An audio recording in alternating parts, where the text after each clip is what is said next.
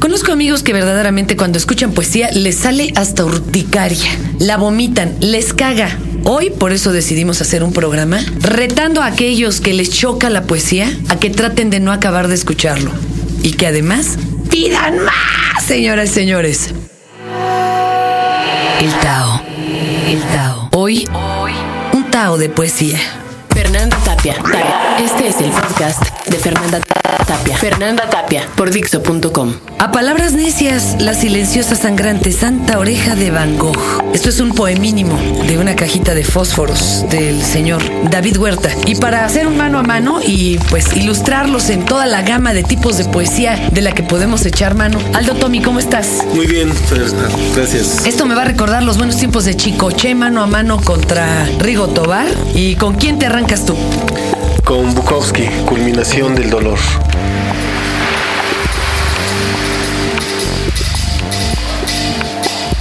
Oigo incluso cómo ríen las montañas arriba y abajo de sus azules laderas. Y abajo en el agua los peces lloran y todo el agua son sus lágrimas. Oigo el agua las noches que consumo bebiendo y la tristeza se hace tan grande que la oigo en mi reloj. Se vuelve perillas en la cómoda, se vuelve papel sobre el suelo, se vuelve calzador, nota de la lavandería. Se vuelve humo de cigarrillo escalando un templo de oscuras enredaderas. Poco importa, poco amor o poca vida no es tan malo. Lo que cuenta es observar las paredes. Yo nací para eso. Nací para robar rosas de las avenidas de la muerte.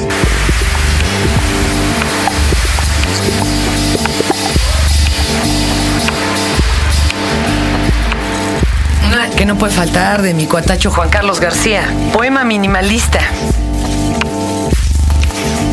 Gallo, gallina.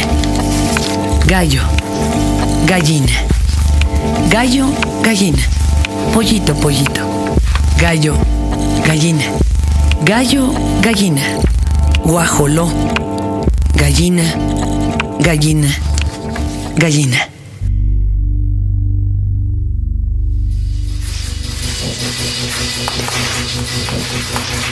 No me gusta la verdura. Panegírico antojitero. Ni el agua simple, ni la fibra, ni los lactobacilos, ni la comida light. Es horrible, es insípida, aunque reconozco que se necesita valor para tragársela. Me lavo los dientes con refresco de cola, fortalezco mi estómago con taco de tripa y salsa de árbol y guacamole. Alimento mis músculos con tortas callejeras de milanesa de canguro mutante y el cerebro con la glucosa de los sneakers. Me mantengo en forma con gancitos y vivo un ensueño permanente bebiendo caguama Victoria y Corona. Soy feliz. Soy muy feliz, no me importa que la piel se manche y los dientes hagan astillas, el pelo se caiga y los intestinos se devoren entre ellos. Después de todo, qué tristeza ser un vero vegetariano. ¿Qué sería de mí sin poder llevarme a la boca y el corazón el terror de la vaca muerta a palos, sin la sangre y el dolor del cerdo acuchillado o el delirio de la gallina enloquecida con hormonas? ¿Qué haríamos sin tragarnos ese sufrimiento, sin cadáveres reptando por nuestros intestinos, sin la putrescina escurriéndose por los ojos? No tiene caso negar nuestros genes de simios carnívoros. Vida sana en cuerpo sano. ¿Para qué? Somos hijos de la civilización. Nuestro es el glutamato de sodio, el ester de propilglencol y el sorbitol. Somos hijos de la tierra y como tales hemos de vivir, atiborrados de químicos, sin vergüenza y sin esperanza. Comamos sin miedo ese taco de carnitas, esa rebanada de pizza, esa lata de refresco frío. Dios otorgará la gracia de una corta agonía a sus hijos chatarra. Oye, esta, esta gloria de quién fue, mi querido Aldo, es tuya. Dios santo, dicen que los vegetarianos se mueren bien sanos. Oye, pues un clásico, ¿no? Para atenuar un poquito este desastre. Me voy con los amorosos de Jaime Sabines. Y espero no sonar a Mariano Osorio. Saludos a mi compadre. Los amorosos. Los amorosos callan. El amor es el silencio más fino, el más tembloroso, el más insoportable. Los amorosos buscan. Los amorosos son los que abandonan, son los que cambian, los que olvidan. Su corazón les dice que nunca han de encontrar. No encuentran, buscan. Los amorosos andan como locos porque están solos, solos, solos, entregándose, dándose a cada rato, llorando porque no salvan al amor. Les preocupa el amor.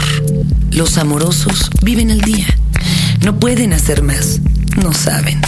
Siempre se están yendo, siempre hacia alguna parte. Esperan, no esperan nada, pero esperan. Saben que nunca han de encontrar. El amor es la prórroga perpetua. Siempre el paso siguiente, el otro, el otro. Los amorosos son los insaciables, los que siempre, qué bueno, han de estar solos. Los amorosos son la hidra del cuento. Tienen serpientes en lugar de brazos. Las venas del cuello se les hinchan, también como serpientes para asfixiarlos.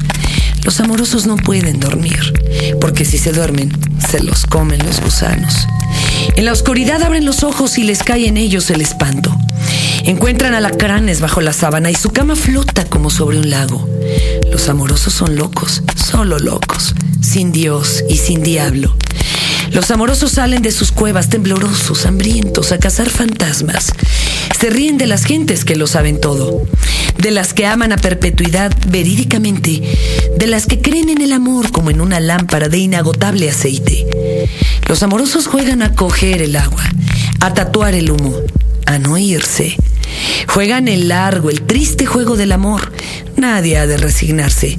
Dicen que nadie ha de resignarse. Los amorosos se avergüenzan de toda conformación. Vacíos, pero vacíos de una a otra costilla.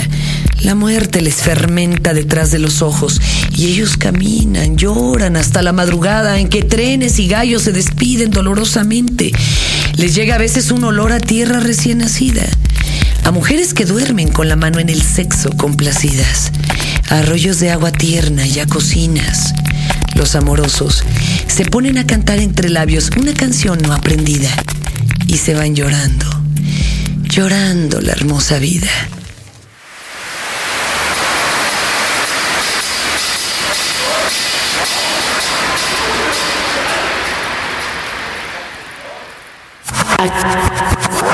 Acabas de escuchar el podcast de Fernanda Tapia por Dixo.com.